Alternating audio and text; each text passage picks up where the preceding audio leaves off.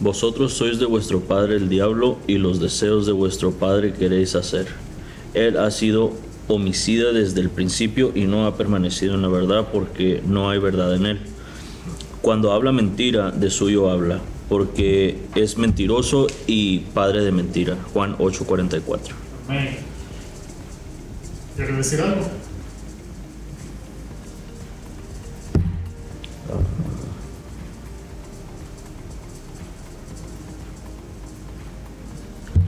Pues no, más que si es el que viene a matar, destruir, robar y like Que vamos, a ver qué está haciendo Jesús en el versículo para entender qué podemos aprender de él. Esto es una conversación, es parte de una conversación que Jesús tiene con los fariseos. Y básicamente lo primero, lo primero que Jesús está haciendo es que está estableciendo una relación entre los fariseos y el diablo. Vosotros sois de vuestro padre, el diablo. Una relación, en este caso es una relación íntima. Lo otro que hace es que les ayuda a entender a ellos por qué Jesús está haciendo esta relación. Y los deseos de vuestro Padre quieren hacer. Significa que con aquello que nosotros nos relacionamos va, va a reorganizar nuestras prioridades y a mover nuestros deseos. ¿Lo están viendo? En este caso, en este caso es el diablo. Pero supongamos que nosotros nos asociamos con la carne. Entonces, ¿qué va a pasar? Nuestra prioridad se va a mover a todo lo que tiene que ver con nuestra carne y esto va a generar en nosotros los mismos deseos, que es de hecho lo que Jesús comienza a decirles después. Y entonces le da una descripción de quién, de, la naturaleza de Satanás para que ellos entiendan qué le quiere decir. Entonces le dice, él ha sido homicida desde el principio. Da- Date de cuenta de que primero le dice, vosotros sois de vuestro padre el diablo, después le dice, los deseos de vuestro padre quieren hacer relación, movimiento de prioridades y deseos, y una descripción de la naturaleza con lo que están enfrentando para que puedan verla en ellos mismos. Él ha sido homicida desde el principio. Y, y en esta parte de la conversación, más adelante, Jesús les dice abiertamente que ellos, que ellos quieren matarlo, que ellos quieren, quieren, quieren hacerle mal a él, y, y por eso Jesús abre con esto. Él ha sido homicida desde el principio. Entonces después le dice, no ha permanecido en la verdad. Y recuerda que en clases anteriores estábamos hablando de que no podemos tomar la palabra verdad y separarla de lo que es Cristo, porque Cristo y verdad son bíblicamente la misma cosa. Cristo, la verdad y las escrituras son una sola cosa. Entonces, básicamente lo que, lo que Jesús les está diciendo es que ellos no permanecieron en Él. Y aquí es donde está el peligro con el verso. Porque significa que cuando nosotros rompemos nuestra relación íntima con, con- con el Señor y comenzamos a deslizarnos, no tan solamente estamos haciendo un cambio de prioridades, no, no solamente nuestros deseos están cambiando, nos estamos removiendo de lo que es la verdad. Y entonces es donde comienza a operar el resto del, del verso, porque no hay verdad en él. O sea que cuando nos desasociamos de, por ejemplo, nos desasociamos de la verdad de la escritura y nos comenzamos a asociar con otras cosas, la- no, no solamente nos estamos separando de la verdad de las escrituras, la verdad de las escrituras poco a poco comienza a salir de nosotros y nos comenzamos a llenar de otra cosa. Y esa otra cosa va a generar entonces deseos, pasiones, establecer prioridades y todo eso. Y entonces aquí, aquí ahora Jesús viene y desenmascara la estrategia del enemigo cuando habla de mentira, de suyo habla, porque es mentiroso y padre de mentira. No es, no es que Satanás no puede, no, no dice la verdad, es que no puede, porque no hay verdad en él. O sea, todo lo que él dice es mentira. Todo lo que él dice va acorde con su naturaleza. Ahí viene el verso que te ibas a citar, porque no vino sino a matar, robar y destruir. No es solamente lo que él hace, es quien es él. Y cuando nosotros nos desasociamos de la verdad de la escritura y nos asociamos con otras cosas, la verdad de ese, de versículo también aplica. Porque entonces la naturaleza en nosotros comienza a cambiar.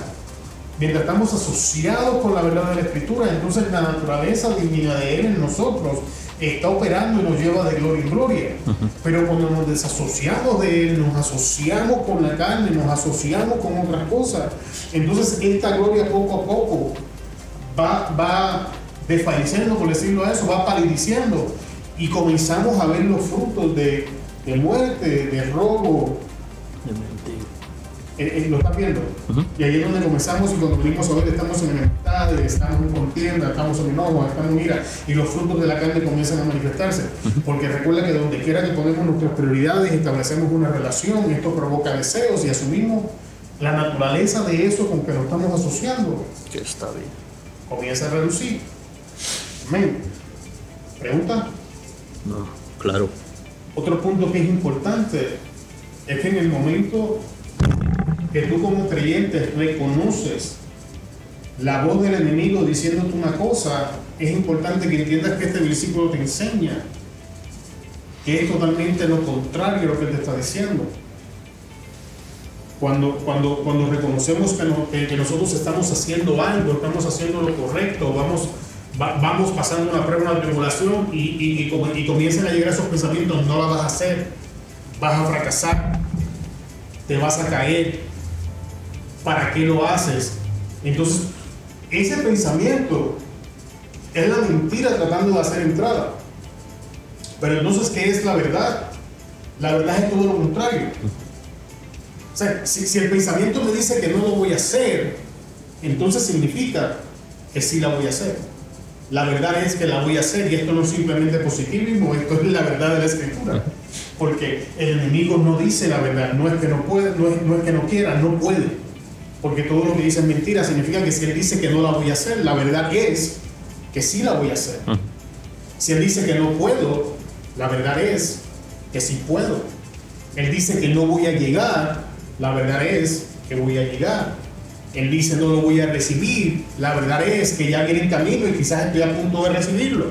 E, e, ¿Estás viendo cómo entender el versículo cambia un poco la naturaleza de lo que estamos pensando? Sí. Bien. Ahora, ¿Cuál es el asunto con esto? Cuando vamos a Romanos 1.25, nos vamos a dar cuenta que Pablo dice, ya que cambiaron la verdad de Dios por la mentira, honrando y dando culto a las criaturas antes que al Creador, el cual es bendito por los siglos de los siglos. Que decidieron tomar a Satanás en lugar de la verdad que es Dios. O, o sea que la verdad no es obligatorio. It's a choice. Lo que habías enseñado la clase pasada. La verdad es una decisión. Tú tomas la decisión de aceptar la verdad o rechazar la verdad. ¿Cuál es el problema? Que la realidad es que muchas veces nosotros decidimos hacer ese cambio. Y cambiamos la verdad por una mentira y ahí es donde entra el engaño, porque ahora la mentira se convierte en nuestra verdad y comienza a ejercer autoridad sobre nosotros. Es de hecho lo que pasó en el huerto de Edén. Y creo que en esa lección hablábamos de cómo constantemente en las escrituras Dios le dice al pueblo de Israel, hoy yo pongo delante de ti la vida y la muerte. Escoge la vida para que vivas. Hoy yo pongo delante de ti la bendición y la maldición. Escoge la bendición para que te vaya bien. Pero es interesante cómo Dios declara toda esta palabra sobre el pueblo y al final le dice, tú escoges. Y, es consistente, de hecho cuando vamos al libro de Josué, deja buscar el versículo un momentito. Ah,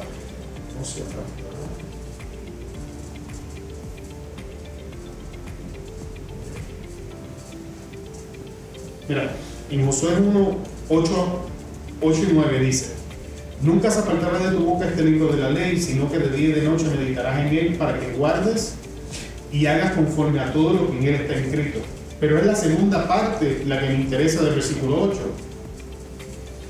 Porque entonces harás prosperar tu camino y todo te saldrá bien.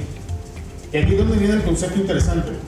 Dándote a entender que si lo escoges, ese es tu... Pero mira, mira, mira, mira qué interesante esto, bro. Entonces Dios le dice, no se apartará de ti, de tu boca, este libro de la ley, en el caso de nosotros las escrituras. En él vas a meditar, en él vas a hablar. O sea, esto es todo lo que vas a hacer. Pero entonces hay algo interesante. Mira la última parte. Porque entonces harás prosperar tu camino. ¿Quién lo va a hacer prosperar? Tú mismo, tu decisión. ¿Viste? Entonces muchas veces estamos esperando, hablamos de esto en clases anteriores, estamos esperando que Dios inicie movimientos que nos corresponden a nosotros. ¿Y por qué hacemos eso? Porque muchas veces hemos hecho ese verso y no nos hemos dado cuenta, hemos cambiado la verdad de las escrituras por la mentira de una enseñanza. Y ahora no vemos el fruto que Dios quiere que veamos. ¿Me? Sí.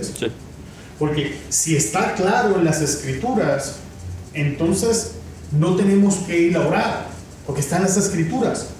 Tenemos que pasar automáticamente a ejecución. No, no- no sé si me estoy dando a entender. So, de hecho, bueno, no sé si No, suelta. ah, habías habías dado un ejemplo, creo, no sé si fue en la predicación del martes pasado, pas- pasado. Ah, dando como así como un ejemplo de de cómo el Señor ya nos enseña y nos da palabra, pero también nosotros tenemos que aprender a manejar. Creo que sí, creo que estabas, ah, diste un ejemplo como, así como del diezmo, el 90% que se nos da, ¿no? Ah, ahorita que me acuerdo, ahorita que me acuerdo, No, no, no, me, sí, no me sí. acuerdo bien. O sea, es esto, porque creo que esto, un ejemplo. Si, si, si- cuando tú recibes tu sueldo, tienes el 100%. Tú apartas el diezmo del Señor y se lo das al Señor. No te lo quedaste, no te lo gastaste, se lo diste al Señor porque dice, Señor, esto es tuyo. Y ahora tú tienes el 90%. Sin embargo, si tú no haces uso de la sabiduría y administras tus finanzas correctamente, entonces vas a ser un diezmador quebrado, aún dando el diezmo. No porque Dios no abre la ventana de los cielos y te bendice, sino porque no estamos practicando la administración que nos dice que tenemos que practicar. E- ese principio es, es, es el mismo en todas las áreas de la vida. Entonces, nosotros, Dios nos hace responsables de administrar, nosotros somos administradores. Y esa es la realidad de las escrituras. Entonces, si tú te das cuenta y volvemos a Josué, no estamos lejos de ese principio. ¿Por qué? ¿Por qué Josué iba a hacer, iba a hacer prosperar su camino? Porque la verdad de la palabra que él estaba repitiendo y estaba meditando le iba a dar la sabiduría, la visión y el discernimiento que necesitaba para prosperar. No, es, no es algo mágico, no es algo de- del otro mundo. Va- vamos a decir un, ejemplo más. En, el epístolo de Romanos, Pablo nos dice que tenemos que someternos a las autoridades y a las leyes terrenales. Siempre y cuando esas leyes no se rebelen en contra de lo que dice la escritura, estamos llamados a.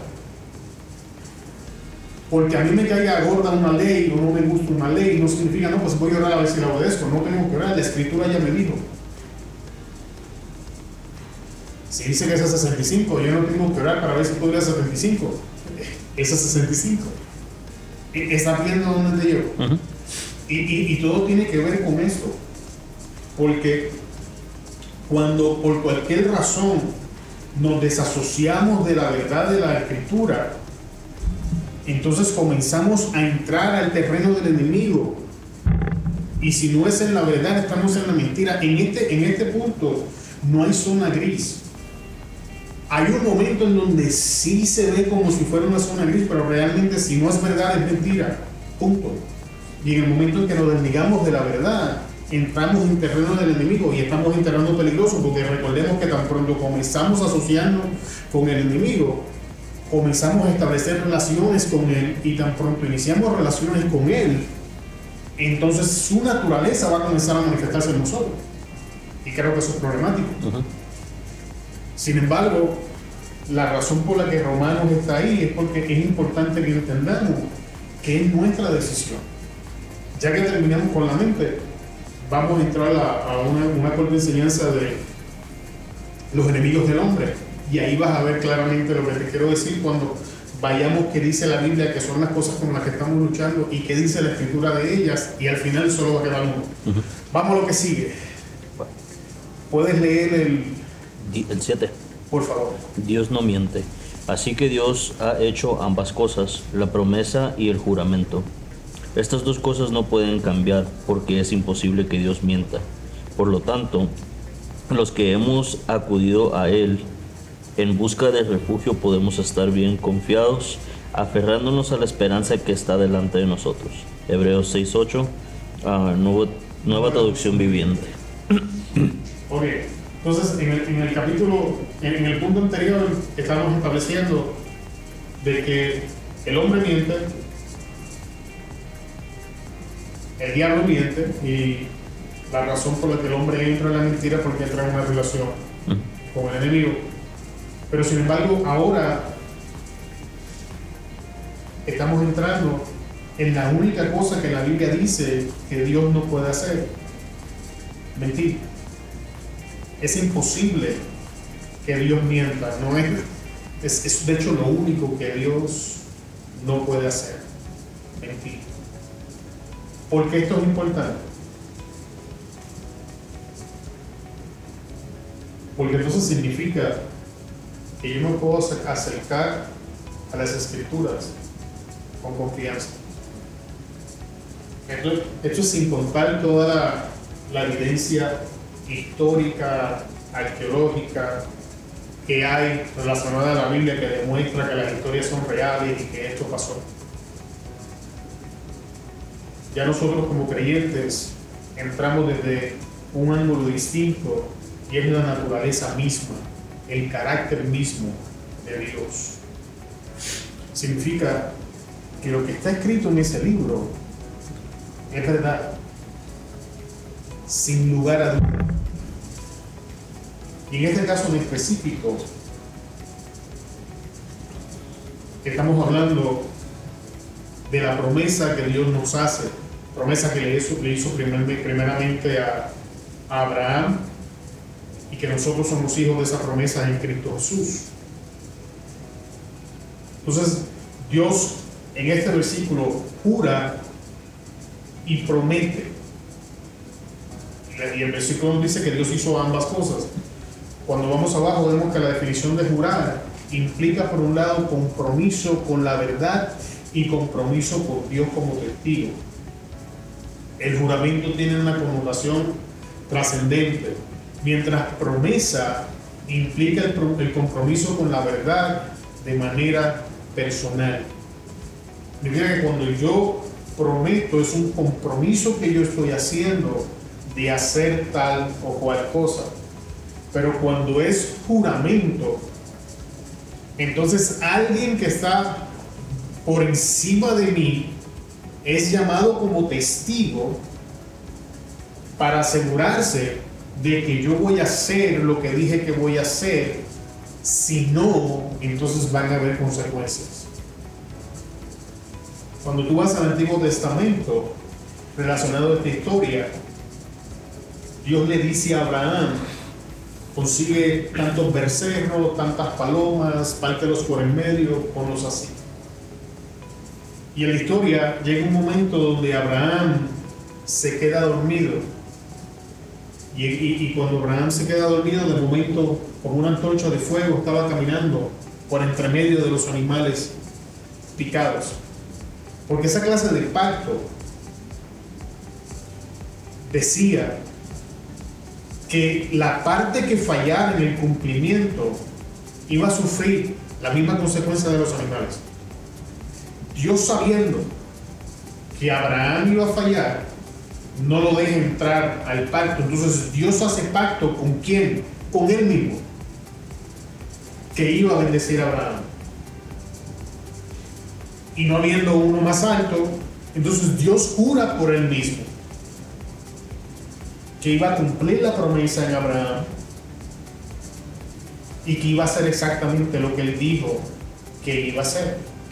Y eso es importante, porque nosotros nos beneficiamos de esta promesa. Por eso es que el escritor de la Hebrea la está mencionando, porque el cumplimiento de hecho de esa promesa es Cristo Jesús en quien nosotros estamos injertados. Y esto significa que todo lo que Dios ha prometido en las escrituras para aquellos que creemos en Jesús son seguras y certeras, no por nuestro comportamiento, no por lo que nosotros estamos haciendo, sino por Él mismo.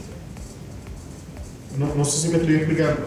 Sí, y de hecho te tengo una pregunta, pues no, no, no sé, no, te pregunto porque no sé. Um, so, como Dios no miente, jura y promete, Él hizo ese juramento consigo mismo porque sabía que Abraham iba a fallar.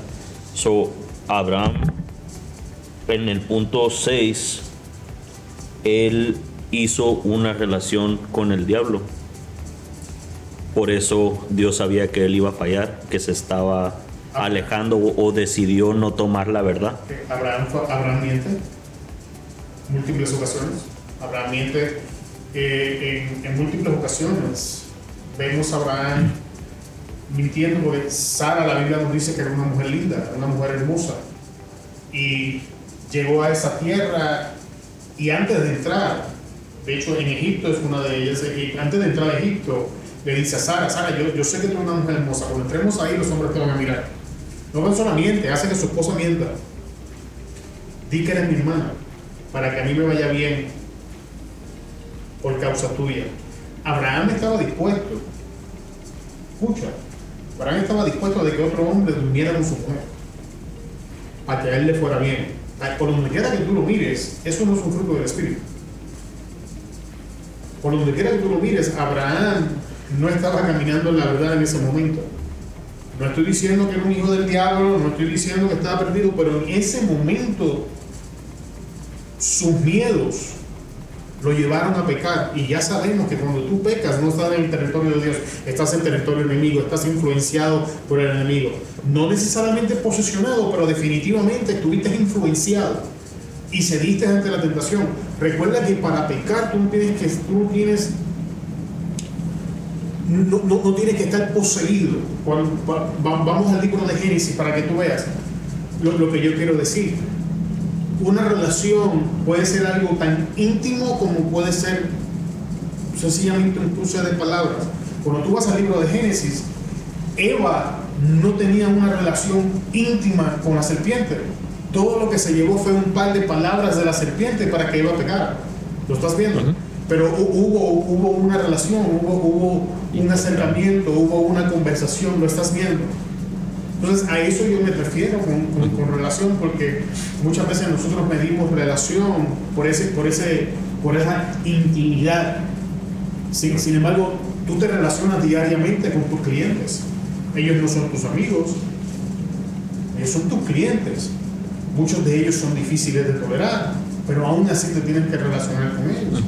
Te relacionas con la persona que le pagas si entras a la tienda a comprar un café, hola, buenos días, Dios te bendiga, qué sé yo, te estás relacionando con ella, estás viendo dónde te llevar. O sea, en el momento, en el momento que tú dejas de escuchar la verdad y comienzas a escuchar la mentira, ya, ya te estás relacionando con ella, estás, estás entrando en esa discusión. Entonces, no hay una sola vez en la escritura donde yo vea eso y las personas no hayan pecado. Eva pecó, Adán escuchó a Eva, Adán escuchó a Eva, también pecó. Abraham escuchó sus miedos, también pecó. Y acuérdate que la Biblia enseña que lo que no proviene de la fe es pecado. O sea, si hay dudas, si hay miedos, si hay temores, eso es pecado. Y si, lo seguimos viendo, antes de esto, Caín escuchó su ira por sus celos y mató a Abel, también pecó. Pero donde quiera que veo eso, de hecho a Caín Dios le dice, y aquí el pecado está a las puertas, pero aquí va a ser su deseo. O sea, ya, ya él estaba cavilando, ya él estaba considerando qué voy a hacer cuando Dios tiene la conversación. Ya, ya está a la puerta, ya estás a punto de tomar una decisión, quiero que entiendas eso. Ya, ya estaba escuchando la, la, voz, ya estaba bajo esa influencia. Eh, eh, ¿Estás viendo lo que te quiero decir? So, también, so la, y, y el Señor, bueno, hizo ese juramento con, consigo mismo porque tuvo misericordia de Abraham. Sí.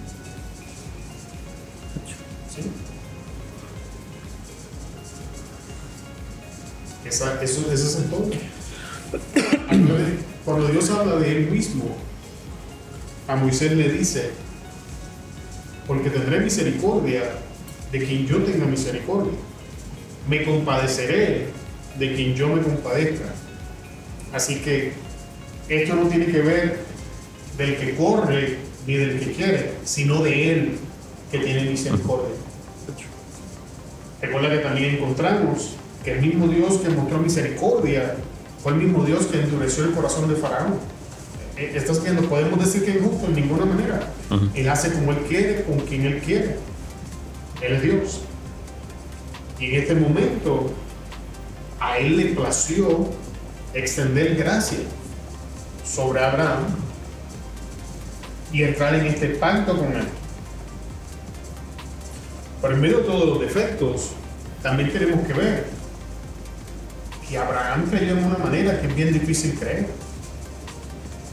Abraham dejó todo atrás para seguir un Dios que nunca había escuchado y que, que no se sabía quién era, para ir a un lugar que no sabía dónde iba, porque ni Dios se le presenta, ni le dice para dónde va.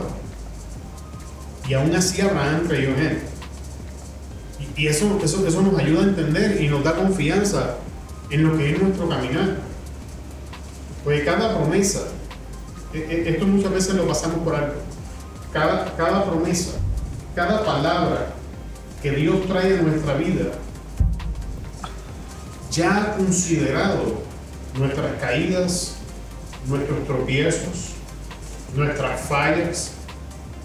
A Dios no nos toma por sorpresa nuestro tropiezo en el camino. A Dios no nos toma por sorpresa que nos caigamos cuatro veces antes de llegar a la esquina. Ya Él sabe todo esto. Cuando Él dio la palabra fue sencillamente porque Él decidió por Él mismo que lo iba a hacer. Nunca ha tenido que ver con nosotros. Nunca. E- e- Ese es el problema del cristianismo en el día de hoy. Que han tomado el cristianismo y lo han vuelto y tiene que ver todo con nosotros.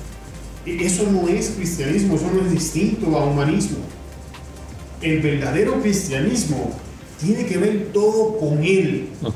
Yo me beneficio, mi vida se beneficia de lo que Él hizo, de lo que Él decide hacer. Porque yo no tengo las cualidades ni los recursos para hacer que esas cosas pasen. Y, y eso te ayuda a caminar más confiado, sabiendo que es Él. Es Él. Espera, te, voy a hacer, te voy, te voy a testificar para que tú me entiendas.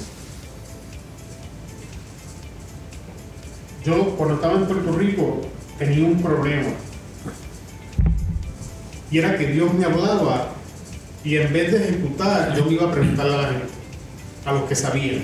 Estaba relacionado con gente que, tenía mucho conocimiento bíblico. ¿Y sabes qué pasaba? Volvía a recaer en las drogas. Y volvía y me arrepentía, y Dios volvía y me limpiaba, y Dios volvía y me hablaba, y yo volvía a consultar con la gente. Y ese fue el ciclo. Ese fue el ciclo. Siempre fue el mismo pecado, siempre fue el mismo fruto, y siempre hice la misma cosa. 13 años, papi, de eso. De Dios hablándome, preguntándole a los hombres, cayendo en fornicación, volviendo a las drogas. Repeat. La última caída fue distinta. Ese día cuando Dios llegó, ya la gente se había cansado de mí, así que no tenía quien preguntarle. Y tuve que empezar a tomar decisión. Entonces decidí ir a mi abuela, pedirle ayuda, porque quería venirme para acá, para Estados Unidos. Pasé esa noche, llegué a casa de mi abuela, le dije, mi abuela me dejó quedarme y salgo de Puerto Rico un noviembre. Todavía tengo tíos que me decían en aquel entonces, si tú quisieras cambiar, cambias aquí, no te tienes que ir para allá afuera. Pero ya había, había cambiado algo. Ya que yo no quería preguntar. Yo decidí creer que lo que yo estaba escuchando era Dios y que eso era verdad. Cuando estoy en Nueva York, me estoy comenzando a poner de pies y tengo un sueño. Y en el sueño escucho una voz. Y no es normal, yo no soy, yo no soy mucho. Que me dice, te voy a llevar al desierto y allí te va a pasar como a José. Yo estoy en el mundo. No estoy buscando a Dios. Yo estoy fumando y yo estoy en el mundo. Poco días después, en un chat, conozco a una muchacha y le pregunto de dónde tú eres y me dice, yo soy de Tucson, yo no sé, oye, ¿dónde es eso? Y me dice, no, pues yo literalmente vivo en el desierto. Cuando dijo desierto yo me acordé. Jamás me importó nada de la muchacha, yo sabía que yo tenía que llegar aquí. Y llegué aquí. Dejé de preguntarle a la gente y empecé a creer. Entonces he llegado al punto, no rechazo la consejería, pero he llegado al punto en mi vida que yo prefiero equivocarme que no hacer algo.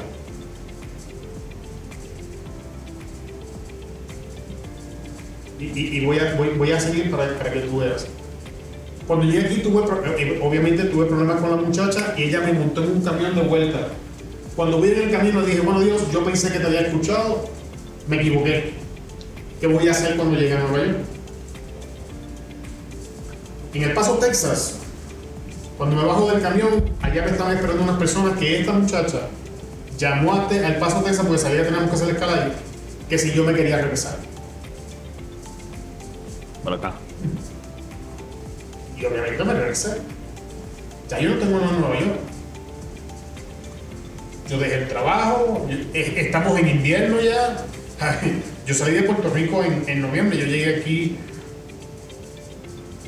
un poco después de diciembre, casi para, para un enero.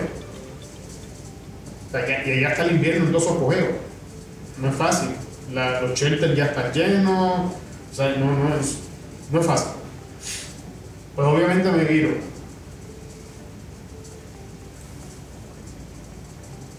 Me quedo en esa casa hasta que consigo un trabajo. Ella me lleva al Walmart y que con ella que yo meto la aplicación. Pues yo no sabía dónde ir, yo no sabía qué hacer, yo no tenía carro. Una semana después ella me tiró todas las cosas. Ya Dios tenía preparado a alguien y me recogió y empecé a pagar renta por un sofá. Bueno, pasando la historia larga corta. Ese, ese patrón se ha seguido repitiendo una y otra y otra vez. Cuando me fui de frito para comprar la ruta, lo mismo, yo no le consulté a nadie. Para comprar mi casa me dijeron, no compres casa ahora, espérate, las casas van a bajar.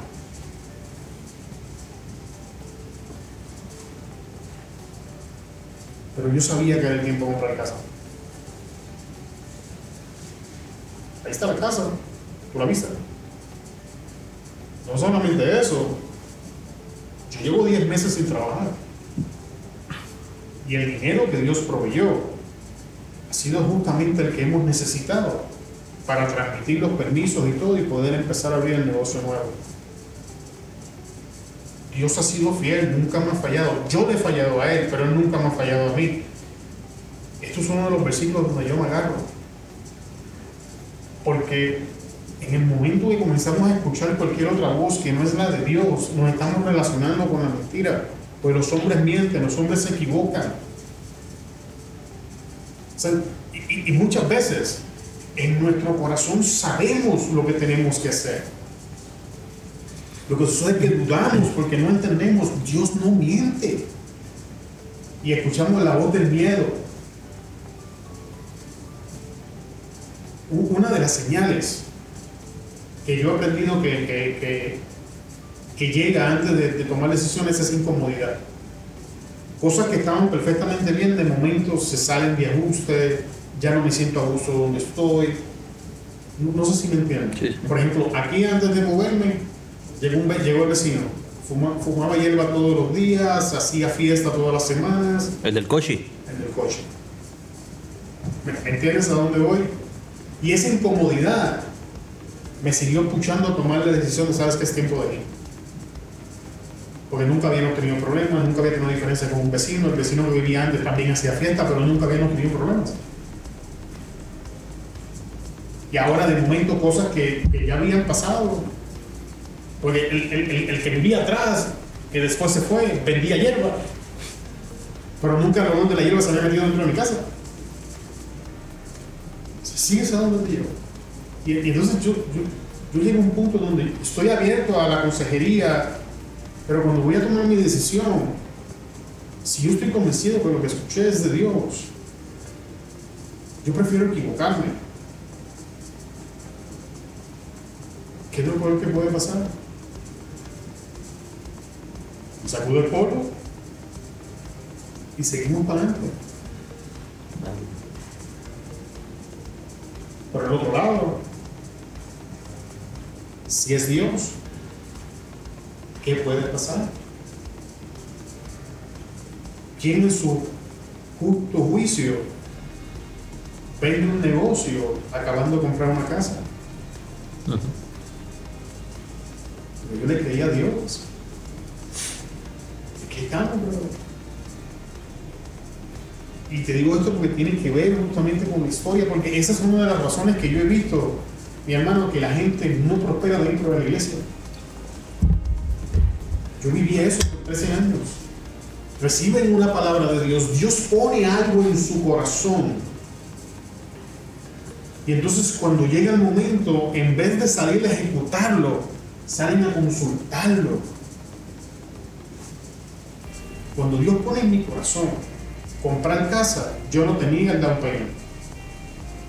No lo tenía. ¿Sabes de dónde salió el down payment de la casa? ¿Te acuerdas del dinero que estaban dando por la pandemia? El estímulo. estímulo. Los estímulos fueron el down payment de la casa. de mi bolsillo. Yo creo que si saqué dos mil dólares fue mucho. Dios proveyó absolutamente todo. Todo. Y por eso yo creo este versículo. Y te lo digo, yo no me considero alguien espiritual, no soy nada del otro mundo, tengo mil defectos, pero mi Dios es fiel. Mi Dios no miente. Las cosas que tengo las tengo porque a Él le dio la gana, no porque yo me las merezco. Y si, si nos comenzamos a armar del pensamiento, no digo con esto, ahora voy a ir y voy a comprar una casa que no puedo pagar porque Dios me va a proveer. No funciona de esa manera tampoco, no es lo que estoy diciendo. ¿Me, entiendes? Sí. Sí, O sea, el próximo punto dice, hay dos cosas imposibles, que Dios mienta y que no cumple lo que promete. Esas dos cosas nos dan confianza a los que nos hemos refugiado en Él, nos fortalecen para continuar en la esperanza que nos da. Date de cuenta que vuelve dice que es imposible. No existe la posibilidad, ¿sabes? Es, es imposible, uno, que Dios mienta. Dos, que no cumpla lo que promete. E, esas dos cosas son imposibles. Significa que si, si Dios dijo algo, entonces no importa el tiempo que pase, eso va a pasar. Eso es una seguridad, eso es una confianza, e, e, eso es verdad. Y recuerda que mi definición de verdad es que la verdad es absoluta.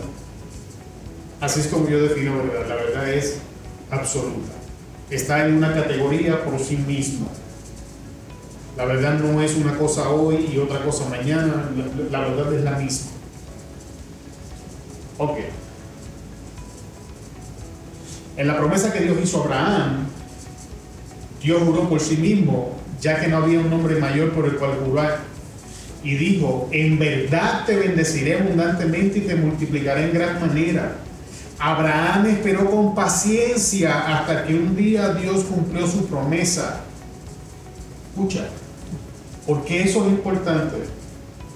Porque entre, entre el lapso en que Dios le dice a Abraham que va a ser naciones de él, al lapso que tiene Isaac pasan muchos años. Cuando Isaac nace, ya Abraham está viejo, creo que ya tiene 100 años, 99, 100 años. Sara ya no menstrua, ¿sabes? Me voy a fuego. Pero tiene que entender, Abraham está viejo. Significa que es muy probable que el pajarito ya no funcionara. Y en aquel entonces no había Viagra. Pero como Dios dijo. Mariscos. no, sé cuántos se comió sabían de eso, pero, pero ¿ves a dónde quiero llevar? Sí. O sea, el, el, punto que quiero que veas en el periodo de broma es que cuando Dios dice que va a hacer algo, las reglas naturales no son un impedimento para él. Vamos a ver otro ejemplo de esto, para que tú me entiendas. En el Nuevo Testamento encontramos a Jesús, que después que termina de dar un sermón, le dice a los, a los discípulos, monten en la barca, crucen al otro lado, y él se fue al monte a orar. Y pasaron las horas, y los discípulos estaban en el medio del, del, mar enfrentando una tormenta. Escucha. Y Jesús viene caminando por encima del agua. Está relacionado a lo que te quiero decir. En lo natural decía que Jesús no podía alcanzar a los discípulos. Porque en lo natural tú no caminas por encima del agua. Sin embargo, cuando Jesús decidió que era el tiempo y el momento de alcanzar sus discípulos, ni el agua, ni la falta de un camino, ni la tormenta pudieron impedirlo. Y todas estas tres cosas son cosas naturales, son, son fenómenos naturales. Y ves a Jesús, uno, quebrantando todas las leyes de la física, caminando por encima del agua. Dos, ves a Jesús ahora paralizando un fenómeno de la naturaleza como una tormenta, simplemente no su palabra. Pero el milagro estaba ahí. Tres, ahora vemos a Jesús nuevamente por su palabra darle la misma capacidad a Pedro. Es justamente lo que te estoy explicando. Cuando Dios le dijo a Abraham, te bendeciré y serás padre de todas las naciones, cuando Isaac llega, y Dios determina, ese es el tiempo de cumplir mi promesa. La ley natural decía que ya Sara no podía quedar embarazada. Aún así, el Dios que prometió ejerce autoridad sobre lo natural para que se cumpla lo que él dijo. ¿Me sigues por dónde voy?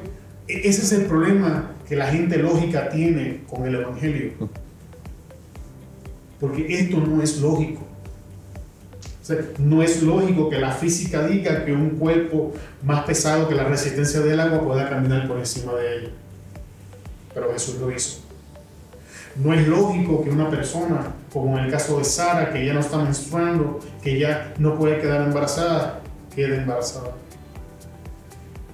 Y, no sabemos si Abraham estaba funcionando como hombre, pero tampoco es lógico de que si no lo estaba, de momento comience a funcionar. Y tampoco es lógico que alguien que estaba dentro de la barca con miedo de se hundir, ahora de momento, aunque sea momentáneamente, también camine por encima de las aguas. Pero todo eso acontece porque Él dijo. Y, es importante que tengas eso en mente. Que cuando Él dice, ni las leyes físicas, ni químicas, ni naturales pueden impedir que cuando el momento del cumplimiento de la promesa llegue, acontezca. Lo único que tenemos que hacer es esperar con paciencia y tener el valor de actuar cuando el tiempo llegue. Porque Dios podía arreglarle la matriz a Sara para que quedara embarazada. Pero si Abraham no se acuesta con ella, Sara no queda embarazada. ¿Está Jesús podía darle palabra a Pedro de que saliera de la barca. Pero si Pedro no tiene el valor de poner un pie fuera del barco, no camine encima de la agua.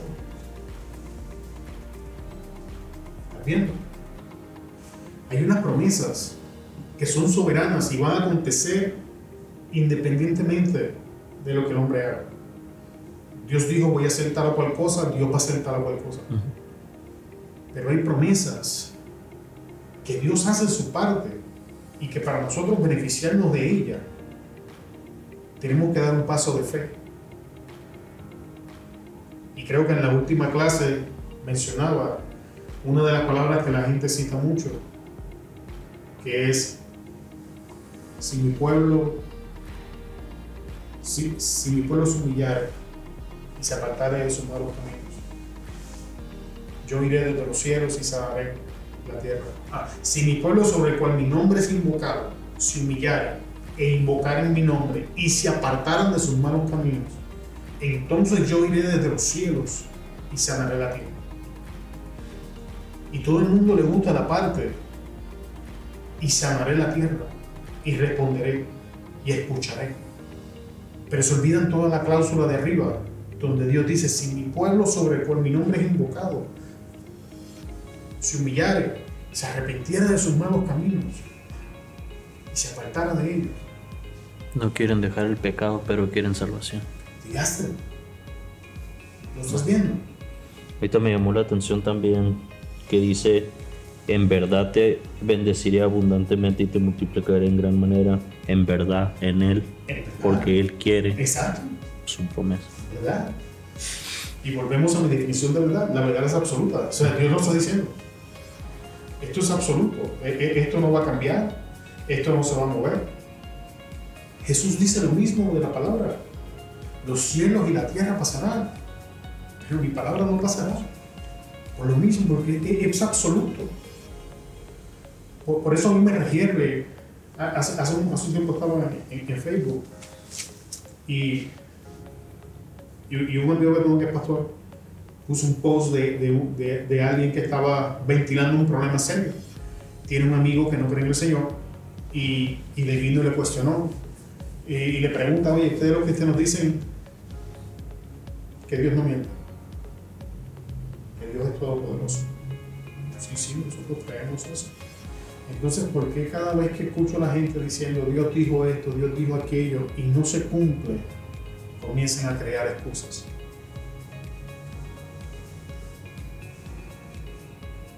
Una sola contestación para eso. Si lo que Hebreo dice es cierto,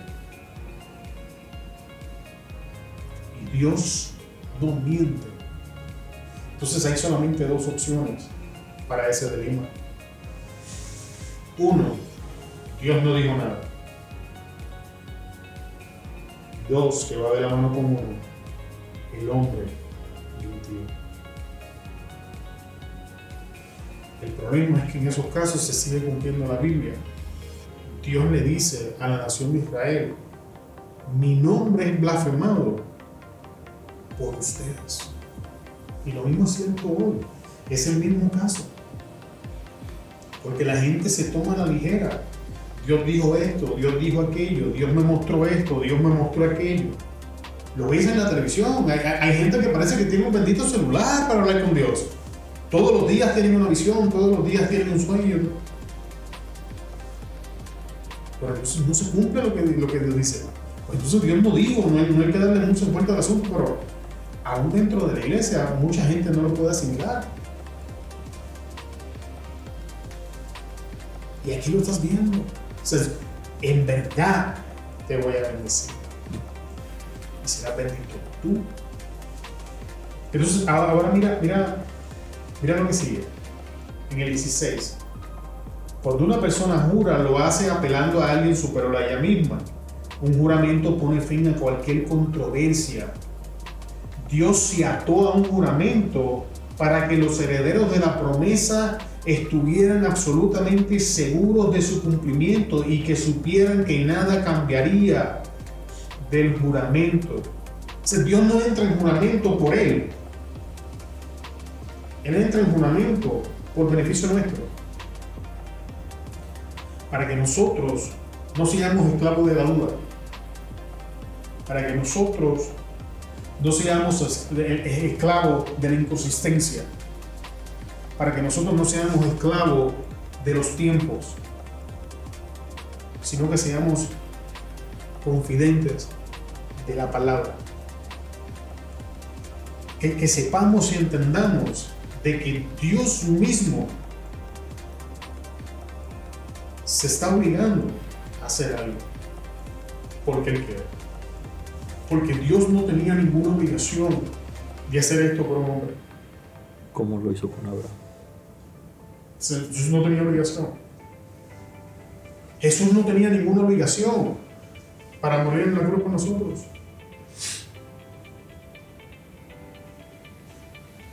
Todo viene a esto. Todo retrocede al huerto del Edén cuando Dios le dice a la serpiente y de la mujer, de la semilla de la mujer yo voy a levantar a uno que te va a aplastar la cabeza. Jesús. Y lo vemos una y otra vez, Dios hablando de esa promesa en las escrituras. Y este tipo de promesas es para nosotros que caminamos en los tiempos que estamos viviendo, en el momento que estamos viviendo, sabiendo que hay bendición, que es el deseo de Dios bendecirnos, prosperarnos bíblicamente, que vivamos en victoria.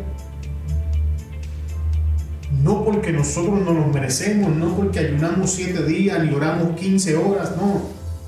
Es porque Él determinó que sus hijos iban a vivir de esa manera. Porque así como está el Evangelio de la prosperidad allá afuera, está el Evangelio de la promesa, de la, perdón, de la pobreza, sí. Entonces, unos, unos te engañan diciéndote de que vas a ser millonario y todo el mundo tiene que ser millonario si es cristiano. Entonces, los otros se levantan en contra de esto y empiezan a decir que Jesús era pobre, que él no era rico. los dos extremos están equivocados. Porque prosperidad nunca ha tenido que ver con, ser millonario ni ser, ni ser rico. Tú eres próspero desde el momento en que, en que Dios te mueve del punto A a un punto B de mejor calidad en tu vida, ya tú prosperaste. En el momento de que entraste a la tienda, como un ejemplo, entré siendo el calpuche y entré a ser el manejador de dos departamentos, Dios me prosperó. No soy millonario, pero Dios me prosperó. Y he visto cómo en el camino Dios me ha ido liberando. Gracias a Dios, la única deuda que tengo es la casa. Dios me prosperó. Y si a Él le place, en algún momento alcanzamos ese nivel de millonario, gloria a Dios por eso. Y si no, gloria a Dios también. Pero yo sé que el Evangelio de la promesa tampoco está bien. Porque la promesa es que Dios va a suplir todas las necesidades de sus hijos.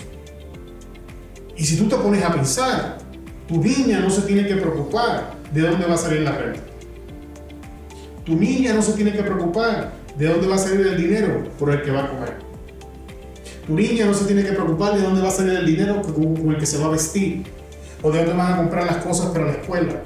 O cómo va a llegar a la escuela. Tu niña no tiene ninguna de esas preocupaciones porque te tiene a ti. ¿Cierto? Entonces tú no deberías tener ninguna de esas preocupaciones porque tú tienes a Dios. ¿Estás viendo? Que muchas veces terminamos en estas situaciones por no aprender a administrar, son 20 pesos aparte. Pero no es la voluntad de Dios que ninguno de sus hijos viva de esa manera. En ninguna parte del mundo. Porque si tú te vas a África donde, donde hay escasez, entonces la prosperidad se ve de una forma distinta. La prosperidad no se mide con ceros en una cuenta bancaria. La prosperidad entonces se mide con necesidades suplidas de parte de Dios. Hay comida en mi mesa, soy próspero. Tengo un poco para compartir con el vecino. Soy próspero. Todo lo que necesito está aquí. Soy próspero. Esa es la promesa.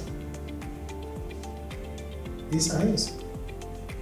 Todo lo que cae aparte de eso es más que bueno. Pero esa es la promesa. Y Dios tomó a estos hombres y en el caso de ellos los hizo ricos inmensamente. Qué bueno. Y si llegamos hasta allá, gloria a Dios. Pero si el dinero me va a hacer daño, entonces yo no lo quiero. Porque esto tiene que ver mucho también con el corazón.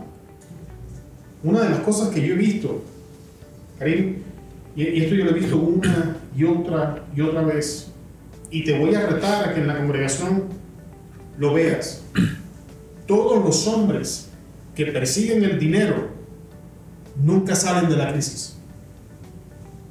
No lo vas a ver. Voy a decirle esto abiertamente. Pregúntale a los hermanos que dicen que no tienen tiempo para venir porque están trabajando si han logrado salvar sus deudas. Y antes que ellos te digan, te voy a decir, no han salido de sus deudas. ¿Sabes por qué? Porque no han entendido esto. Porque si Dios es la fuente de origen, entonces yo no tengo que estar persiguiendo el dinero. Yo persigo a mi Padre y mi Padre me supo. Esto no dice que voy a faltar a mi trabajo. Te voy a testificar. Yo llevo en Arizona 13, casi 14 años. Que todo el tiempo que llevo en Arizona, yo puedo contar las veces que yo trabajé verdad. Y eso es desde antes de someterme a Dios. Esto ha sido algo desde antes de someterme a Dios. Y puedes hablar con Ana. nuestros libros decían que estaban negativos, pero en la alacena nunca faltó algo de comer aún cuando tuvimos que tomar, teníamos que tomar la decisión, ¿compramos arroz o vamos al McDonald's? Pues no podíamos hacerlo las dos, pero aún así Dios fue fiel. Comprábamos el arroz y daba justamente la medida hasta que volvía la próxima, la, la próxima provisión. Y en aquel entonces yo vivía de cheque en cheque. Cuando entendí este principio, se me hizo fácil dejar los trabajos. Por eso duré en Walmart todo el tiempo que duré, porque Walmart era la fuente. Pero cuando yo entendí que Walmart era un canal por el que Dios me bendecía y que Dios era mi fuente, fue cuando lo solté y me fui para Frito Lay. Y por eso en Frito Lay, aunque nunca tuve problemas con Frito Lay, no me dio miedo soltarlo para irme para la ruta. Y por eso no me dio miedo vender la ruta para comprar el negocio que, estamos a punto de abrir. Porque he entendido que Dios es mi fuente. No es el negocio, no era la ruta, no es Frito Lay ni es Walmart. Y yo te puedo decir, la única deuda que tengo en mi casa. Dios es la fuente.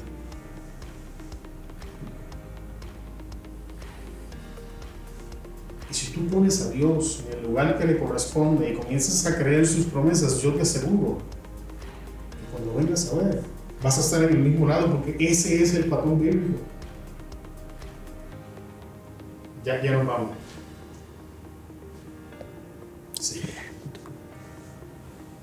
La promesa. Jesús le dice, estarás arriba, no estarás abajo. Serás cabeza, no vas a ser cola. Prestarás, no vas a tomar prestado. Darás y no lo vas a tener que pedir de vuelta. Todas esas cosas hablan de una solvencia lo suficientemente robusta para ayudar y no entrar en déficit. ¿Lo estás viendo? Cristo no está hablando de millones. Él, no dijo vas a ser millonario. Pero el parámetro, el principio que está estableciendo es yo te voy a poner en una posición. Yo te voy a poner en una posición en la vida donde tú vas a poder prestar y no te vas a tener que preocupar si te los pagan de vuelta donde si te piden vas a poder dar y tú no vas a entrar en déficit. Donde aunque la gente no entienda por qué, vas a estar arriba. Y la gente esperando que la crisis llega, y aun cuando tú pasas por crisis, no se ve porque no es la misma crisis que la otra gente está pasando. Esa es la promesa. Para aquellos que hemos creído en Jesús. no, no, es, no es solo, y esto sería suficiente, salvación eterna y vida eterna en el cielo. Eso por sí solo sería suficiente. Pero sin embargo, parte de la promesa es aquí y ahora. Muchas veces se nos olvida eso. Y estamos pendientes a lo que vamos a hacer cuando vayamos al cielo y vivimos miserablemente mientras estamos aquí. Esa no es la voluntad de Dios. La Biblia nos enseña eso y vamos a finalizar. De estas dos cosas que no pueden cambiarse y en las que es imposible que Dios menta, recibimos un gran consuelo los que ahora acudimos a Él en busca de su protección y confiados en la esperanza que nos ha dado. Esta esperanza es como un ancla firme y segura de nuestra alma y penetra hasta la presencia misma de Dios. Allí Cristo entró por nosotros como precursor convertido, ya en sumo sacerdote eterno de la misma clase de Melquisedec. Que es lo que le vengo dando vueltas a toda la clase en el día de hoy. Él es la fuente. Él se comprometió a hacer estas cosas. No las hemos estado viendo porque no, sabemos esperar o estamos escuchando nuestros miedos. O sea, hemos entrado a territorio enemigo y hemos estado escuchando la voz de la serpiente que nos lleva a pecar y a manifestar atributos que van en contra de lo que Dios quiere. Te lo digo abiertamente, brother. Como que voy a poner esto el martes en el podcast, no me tengo que esconder. No he visto a uno, no lo he visto, no lo conozco, que no tenga a Dios como la fuente y esté bien. No lo he visto. Y esto no tiene que ver con la reunión de varones. Esto tiene que ver con un estilo de vida.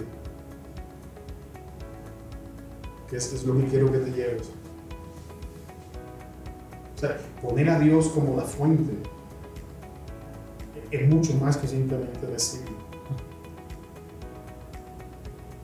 llegó un momento cuando yo estaba ministrando la ruta que yo decía, Dios, ¿cómo lo vamos a hacer? No me preguntes cómo, de la nada, me quitaban en una tienda, me daban en dos. Separaba la venta aquí, en otro lado empezaba a subir.